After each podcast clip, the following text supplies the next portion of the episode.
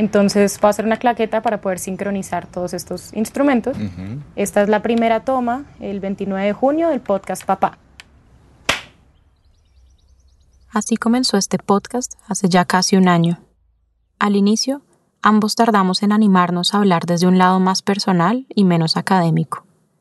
Después de cinco episodios y con el apoyo y agradecimiento de tantos a nuestro alrededor, mi padre y yo hemos desatado un montón de conocimientos y sentimientos que nos han transformado a ambos. En nuestras conversaciones hemos hablado de los significados de la Tierra, del enorme fenómeno del desplazamiento, de la experiencia de mi padre en las negociaciones de paz y de la Tierra en un sentido físico y orgánico. Pero también hemos hablado de nosotros y de lo que siempre nos hemos querido decir el uno al otro.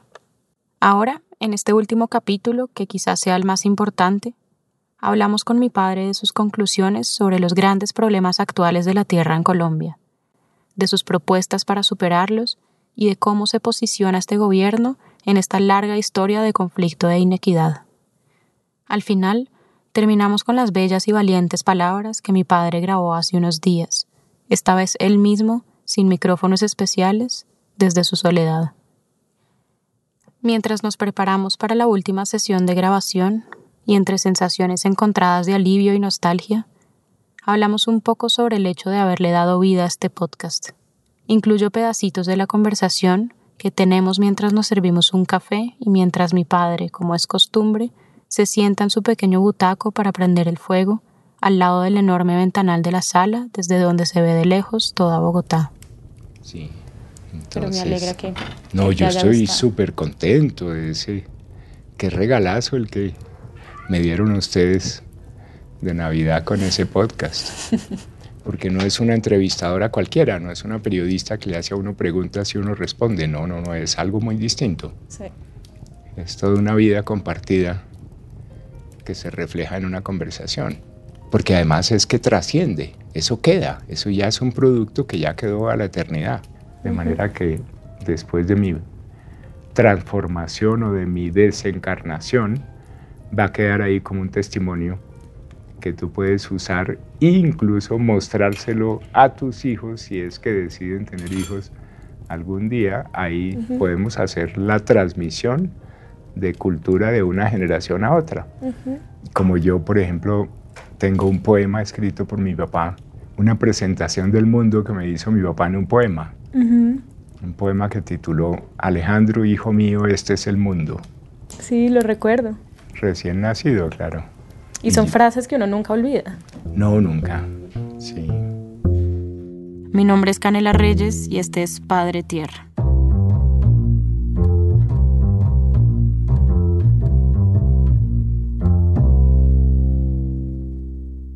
Como última recogida de esta serie de conversaciones, le pregunto entonces a mi padre por sus conclusiones sobre los principales problemas del tema agrario en el país. Usando lo aprendido en sus años de investigación, mi padre me hace un diagnóstico de la Colombia actual, vista desde el amplio y complejo lente de la Tierra.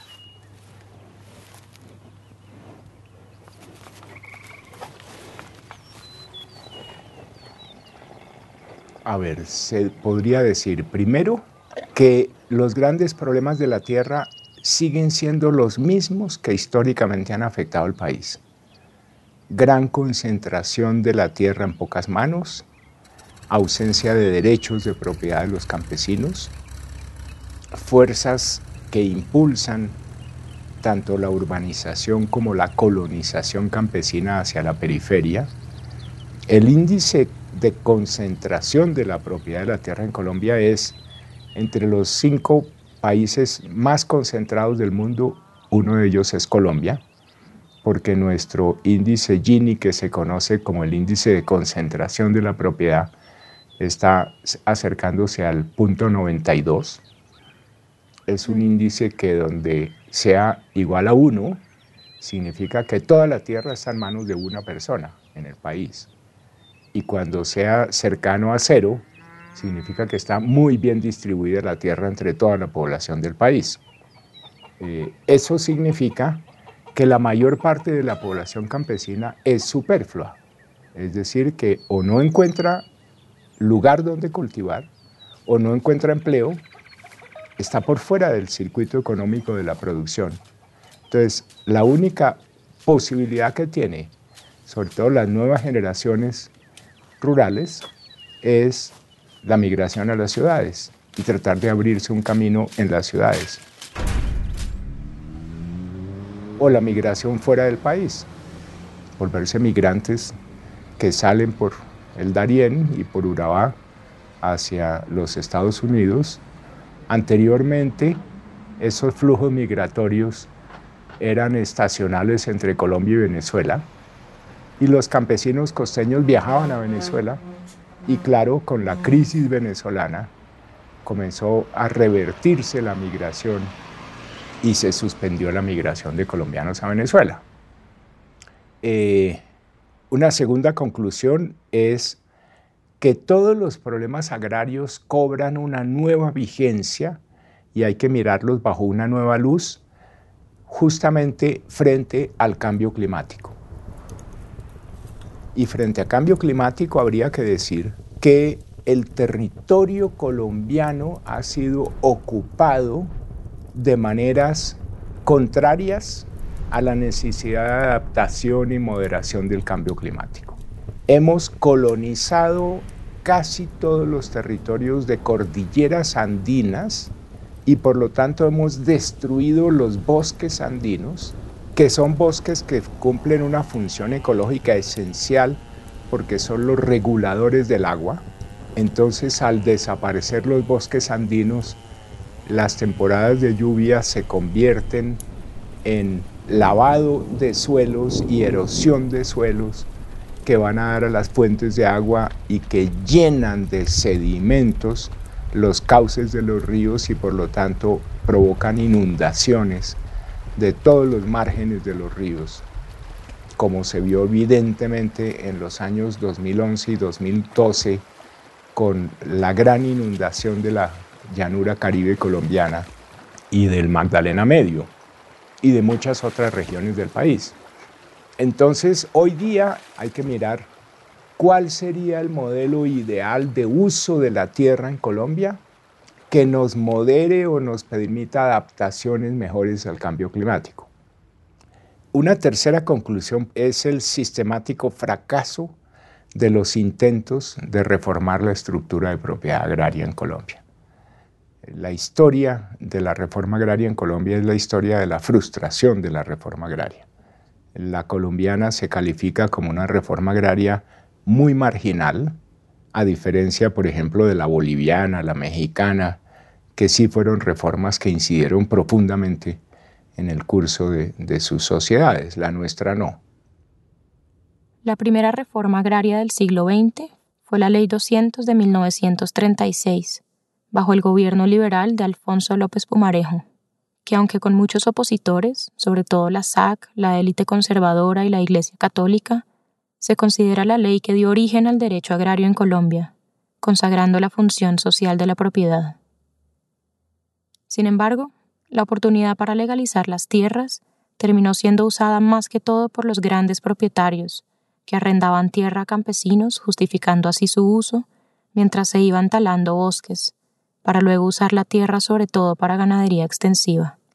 Con esto, se terminó realmente legalizando la usurpación de baldíos, afianzando así el dominio de los terratenientes y la concentración de la tierra en el país. Después vino la reforma agraria del 61, que se aplicó principalmente en el gobierno de Carlos Lleras. Dar garantías suficientes a la vida misma del trabajador rural colombiano tierra a quienes no la posean y educación bastante para que su esfuerzo no se pierda en la rutina y la técnica pueda llegar hasta él a aliviar de manera decisiva su situación presente. Pero tierras sin seguridad revertirán a baldíos en tiempo muy breve. Tierras sin educación seguirán siendo un permanente cautiverio un sacrificio estéril y una esperanza constantemente malograda. A pesar del inmenso apoyo que tuvo, esta reforma fue casi congelada por el famoso Acuerdo de Chicoral del 72, que se pactó entre los grandes gremios agrarios y el gobierno conservador de Misael Pastrana Borrero, por lo que tampoco se logró reestructurar la tenencia de la tierra en Colombia. De ahí en adelante hubo algunos intentos menores y relativamente fallidos de reformas agrarias. En general, entonces, podría decirse que los muy débiles instrumentos que ha usado el Estado para manejar el acceso a la tierra permitieron que el país continuara con una estructura agraria fundamentada en la concentración de la propiedad rural por parte de grupos particulares, marginando a los campesinos a pequeñas porciones de tierra improductiva y sin títulos de propiedad.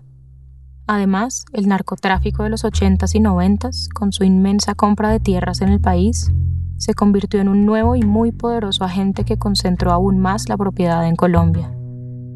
Hoy, en el siglo XXI, la institucionalidad no ha logrado deshacerse de su herencia colonial, y no hemos salido de una estructura en la que las élites gestionan y controlan el poder político y económico del campo. ¿Por qué entonces la política agraria en Colombia no ha sido efectiva para resolver los principales problemas de la tierra durante más de un siglo? En el fondo, Colombia no ha solucionado su problema de tierras porque las élites regionales dirigentes en Colombia son élites que han vivido de las rentas de la tierra monopolizada en las principales regiones del país. Entonces, cuando una élite económica no da el salto hacia la modernización y a volverse una élite empresarial productiva, creativa, sino que se mantiene aferrada a la propiedad, sin necesidad de que esa propiedad se traduzca en aumentos de la productividad ni de la producción en beneficio del colectivo, es una sociedad que está, digámoslo así, presa de su élite dirigente en manos de pequeñas élites regionales, ahora en simbiosis o muy mezcladas y muy aliadas con los nuevos capitales del narcotráfico y de las economías ilegales. Simultáneamente ocurren muchos otros fenómenos que apoyan eso. Por ejemplo, el clientelismo político, el atraso político, que impide que grandes masas de clases medias entren a participar en la política, sino que los votos están amarrados a grandes comunidades feudalizadas, clientelizadas por los políticos, como sucede en la costa atlántica. Eh, mm, son factores que atrasan la evolución política de un país. Entonces diríamos, Colombia sigue siendo una sociedad de acceso restringido, a pesar de la gran urbanización, de los grandes avances en educación, del surgimiento de clases medias y de la juventud que irrumpe a abrir sus propios espacios. Esos son, por supuesto, fuerzas modernizadoras, pero se encuentran con una estructura de monopolio del poder y de atraso que impiden que esos cambios sociales transformen rápidamente y de fondo la sociedad. Entonces, nuestro drama es profundo. Tenemos tanto fuerzas progresistas que impulsan transformaciones como fuerzas conservadoras que anclan y nos mantienen en estructuras de atraso difíciles de modificar. Y ahora sí, entonces si quieres hablemos de las de todos estos años de investigación tuyas y cuáles han sido las propuestas y las conclusiones que tú has sacado de lo que hay que hacer con respecto a la tierra en Colombia. Bueno, eh, tal vez la principal conclusión es que la reforma agraria sigue siendo una agenda vigente para Colombia, que Colombia tiene que hacerlo para poder despegar con firmeza hacia el verdadero desarrollo más equilibrado socialmente de la sociedad colombiana. Una segunda conclusión habría que decir, en el fondo un programa de reforma agraria no es suficiente. Es necesario ampliar el horizonte y que pensemos en un programa de redistribución de la población colombiana en el territorio. Entonces, por ejemplo, también yo he pensado que la expansión de los cultivos ilícitos, de los cultivos de coca, que se enquista en ciertos lugares crónicos donde se repite y se repite el cultivo, porque mientras se siga cultivando la coca en Cartagena del Chairá o en el corazón del Guaviare o en el fondo del Caquetá, donde no hay condiciones económicas para que ningún producto lícito pueda llegar al mercado y competir por precios, el único producto que compite es la coca, entonces la única manera de solucionar el problema es reordenar la distribución de población campesina para densificar la población en las zonas integradas al mercado, no con una mezcla de estímulos y desestímulos, eh, ¿cierto? Es decir, dándole acceso a la tierra, parcelando tierras en el Ariari. Finalmente habría que decir que Colombia tiene una vocación de producción de alimentos muy alta. Mm, Colombia tiene cerca de 30 millones de hectáreas que podría incorporar a la producción alimenticia para hacer un aporte al mundo que va a entrar, que ya está en una crisis alimenticia a nivel mundial y que se va a agravar cada vez más.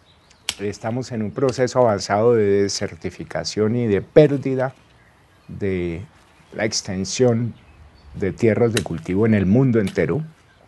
Y Colombia podría ser uno de los pocos países que todavía tiene capacidad de incorporar grandes extensiones de tierra a la producción de alimentos sin necesidad de destruir bosques, sino cambiando el uso de la ganadería extensiva a la agricultura intensiva, podríamos todavía contribuir a la canasta alimenticia mundial.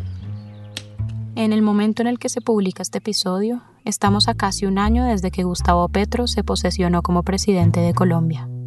Al ser un mandato con un enfoque tan disruptivo en la historia del país y que tiene tanto que ver con el tema agrario, le pregunto a mi padre por su visión sobre este gobierno. Después de meses de ires y venires, de palabras y acciones de apoyo, pero también de crítica, en una visión global, mi padre responde así. ¿Y cómo diagnosticas entonces lo que está haciendo el gobierno? ¿Qué habría que hacer y hacia dónde habría que encaminar eso? A ver, el gobierno Petro ha dicho que va a cumplir eh, el acuerdo de paz con las FARC, que el primer punto es la reforma rural integral. Segundo, quiere, y ha sido su plan de desarrollo, un reordenamiento territorial del país en torno del agua. Eso está muy acertado. Todavía no sabemos cómo se va a traducir eso en políticas de gobierno apenas está en el enunciado en la ley del plan de desarrollo que acaba de aprobarse, dice que quiere apoyar la producción campesina con estímulos económicos, con apoyos en mercadeo, en tecnología, etc. Tiene como una de sus obsesiones el cambio climático y la política ambiental. Entonces, eso incluye la protección de la selva amazónica contra la deforestación, por ejemplo, que va a adquirir alta prioridad en, el gobierno Petro. Vamos a ver hasta dónde logra llegar en su programa agrario.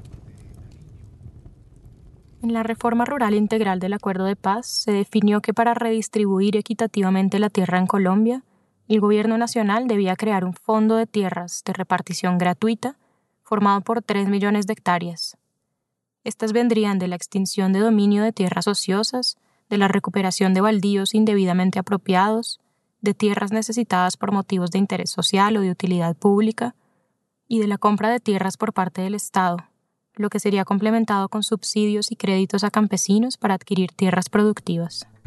En el gobierno Petro ha habido serias discusiones sobre el posible origen y manejo de esas tierras que serían repartidas, y se han hecho propuestas como el polémico convenio con Fedegan en el que estas tierras saldrían de las propiedades que los grandes ganaderos venderían al Estado.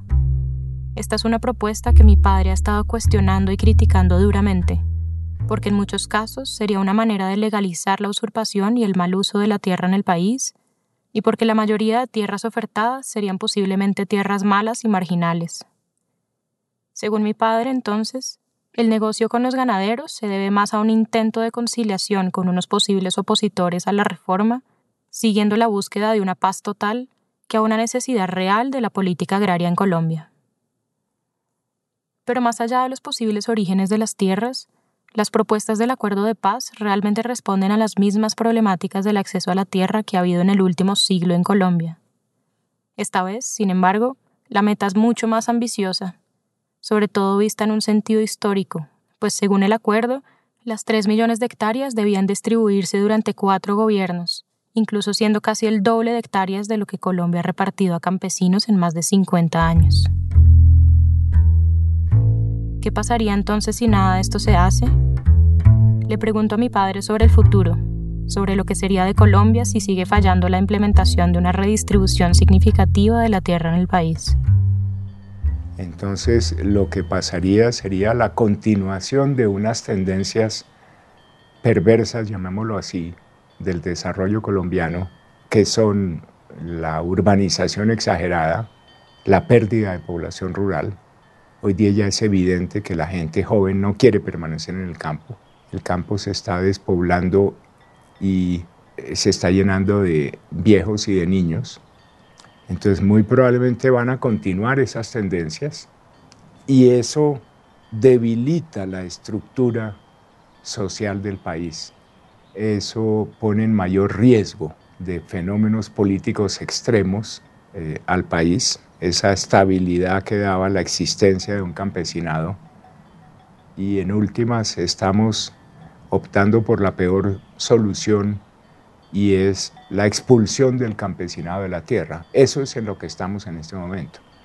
Estamos en la erosión del campesinado, la expulsión violenta o económica del campesinado, bien sea por propagación de formas de violencia, que sacan población campesina que no puede sencillamente vivir con las eh, incertidumbres y con las amenazas continuas a la vida provenientes de toda suerte de bandidos que recorren el territorio. Entonces, estamos en un proceso rápido de descampesinización. El hecho de que en los últimos 20 años haya sido expulsados no menos de 9 millones de campesinos significa que la población campesina colombiana está disminuyendo cada vez más. Hoy tenemos cerca de 12 millones de campesinos, pero pronto tendremos menos de 10, con lo cual 75-80% de la población colombiana ya vive en ciudades y cada vez menos, y la tendencia es que cada año menos población viva en el campo.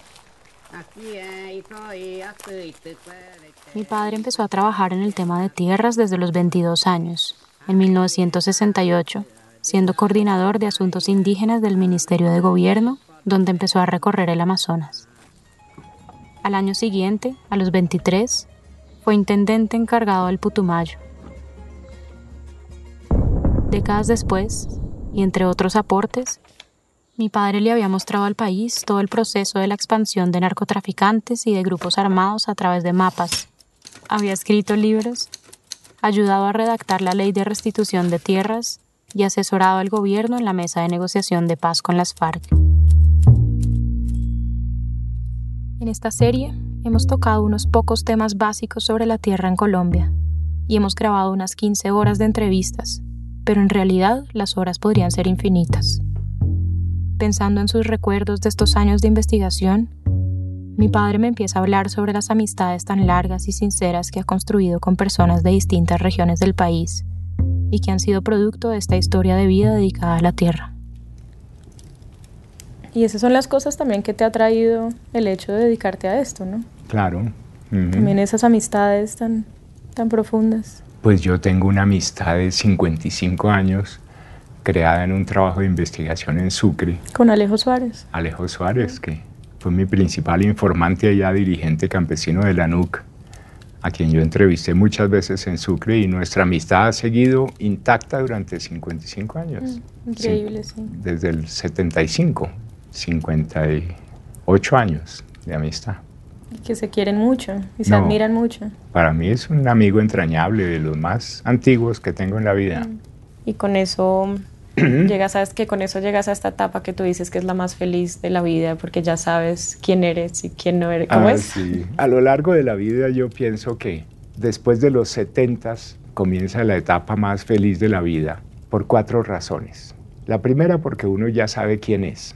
Ya uno pasó todas esas inquietudes de la juventud y esos temores y ansiedades. Causa mucho sufrimiento durante las etapas iniciales de la vida. Tal cual, ahí estamos. Eh, en están ustedes. Ya uno sabe quién es. Segundo, más importante todavía, ya uno sabe quién no es. Entonces ya uno no está persiguiendo fantasmas ni sueños que uno ya sabe que no es. Yo sé que no soy un gran artista, sé que no soy un gran creador de literatura, no soy un político, no soy una serie de cosas y no saber uno, o mejor, saber quién no es uno, disipa muchas angustias y muchos problemas. La tercera razón es que después de los 70 uno hace lo que quiere, hace uno lo que le da la gana. Y la cuarta razón, que es todavía más importante, que es la etapa de la vida en la cual uno ya no hace lo que uno no quiere hacer. Entonces, después de muchas décadas, llega uno a la etapa de la sabiduría. Llega uno a la etapa en que uno puede mirar la vida hacia atrás recorrerla y ver cuáles son sus grandes hitos y sus grandes lecciones y aprendizajes. Entonces, por eso concluyo yo que es la etapa más feliz de la vida. Sí, eso se transmite. Finalmente, terminamos este capítulo y esta serie podcast con un fragmento que no hizo parte de nuestras conversaciones. Después de haber aprendido a grabar video y audio desde su computador para algo específico que necesitaba en ese momento, mi padre se sienta solo en su cuarto y me graba un video, una especie de testamento, que recoge sus más profundos sentimientos sobre su vida y sobre su sabiduría como padre. Habiéndoselo enviado a varias personas cercanas, me dice ahora que quiere que estas palabras queden en este podcast, para cerrar este ciclo de diálogo que ha resultado tanto más de lo que esperábamos. Pero antes de escucharlo, recuerdo lo que mi padre me decía en el primer episodio, porque es algo que en este último finalmente se cumple. Yo hubiera querido tener eso de mi papá. A mi papá lo conoció mucha gente y quién era Ignacio Reyes para mucha gente. Me hubiera encantado tener un testimonio escrito, pero mm, nunca lo tuve. Entonces quiero hacerlo para ustedes. Ahora, solo algunos fragmentos de una larga memoria que me acompañará por siempre.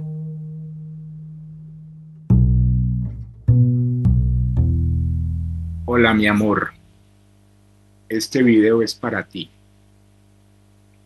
¿Cómo me cambiaste la vida? Cuando me uní a tu mamá, me decía, yo quiero que tengamos una hija para que te acompañe en la vejez. Y así se ha cumplido. Sin embargo, desde que naciste, he vivido en una permanente sensación de inseguridad y de riesgo por mi vida, por el oficio que escogí en la vida. Entonces eso hizo que yo, sobre todo cuando murió tu madre, teniendo tú apenas cinco añitos y medio, me entró un enorme afán por educarte en la mayor autonomía posible, en la mayor libertad posible. Yo no quería que fueras dependiente de mí, entonces quería decirte que, me siento muy orgulloso y muy feliz de ser tu padre, que espero me perdones todas las deficiencias de las cuales soy consciente y tú también. De todas formas, tú lo sabes, siempre te he criado con un amor profundo y entrañable, con una enorme ternura.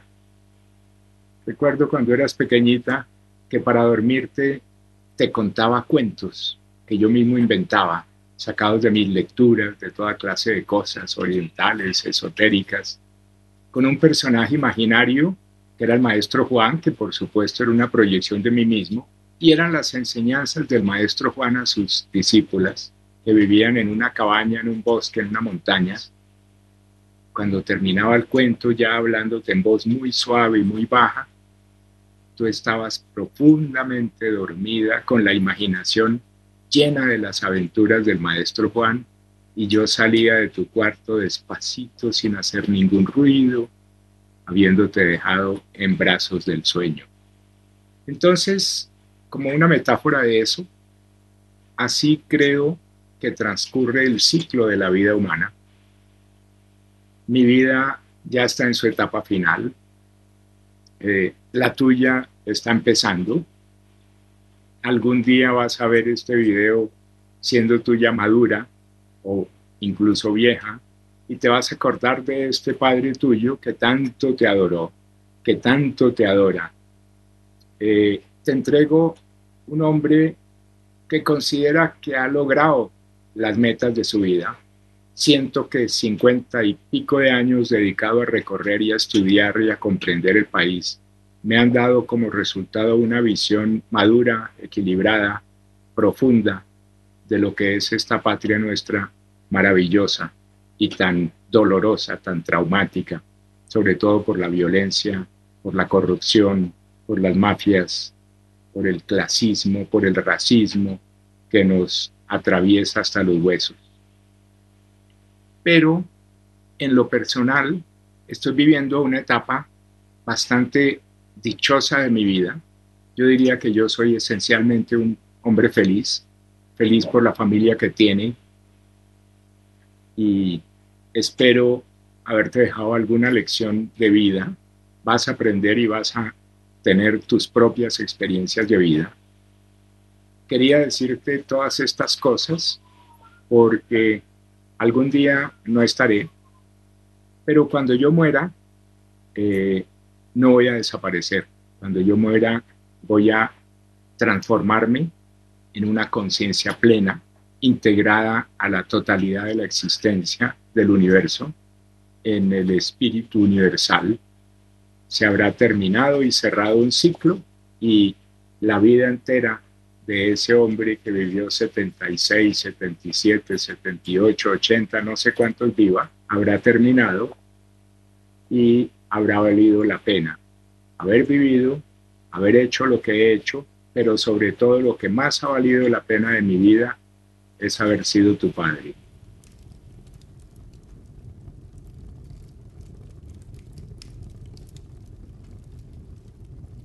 Yo soy Canela Reyes, mi padre es Alejandro Reyes y esto fue Padre Tierra. Quiero agradecer inmensamente al equipo que hizo este proyecto posible. A Manuel Suárez, Nicolás Gutiérrez y Federico Cerna, de Tembe Laboratorio Sonoro, por su enorme sensibilidad y dedicación con todos los sonidos y los universos intangibles de este podcast. A Goldie Levy y al equipo de 070 por sacar este proyecto a la luz, por darle imágenes a lo sonoro y por la ciega confianza de que esto era solo una idea. A Juan Pablo Polanco por su talento y por acompañar nuestras palabras con música. Y a la Friedrich Ebert Stiftung en Colombia por hacer posible y viable este podcast. Pero sobre todo, quiero agradecer a tres personas que después de mucha persistencia terminaron convenciéndonos y acompañándonos en este camino. A Daniela Borges por su larga y paciente gestión y apoyo para sacar esto adelante. A Sebastián Payán por inesperadamente convertirse en un enorme impulso creativo y emocional, y a mi pareja, Sebastián Pinzón, por ayudarme a pensar y grabar todas las conversaciones, y por ser mi apoyo incondicional en los momentos más difíciles y más felices de este proyecto. Por último, evidentemente, gracias Padre, por darme la vida y dejarme compartirla contigo.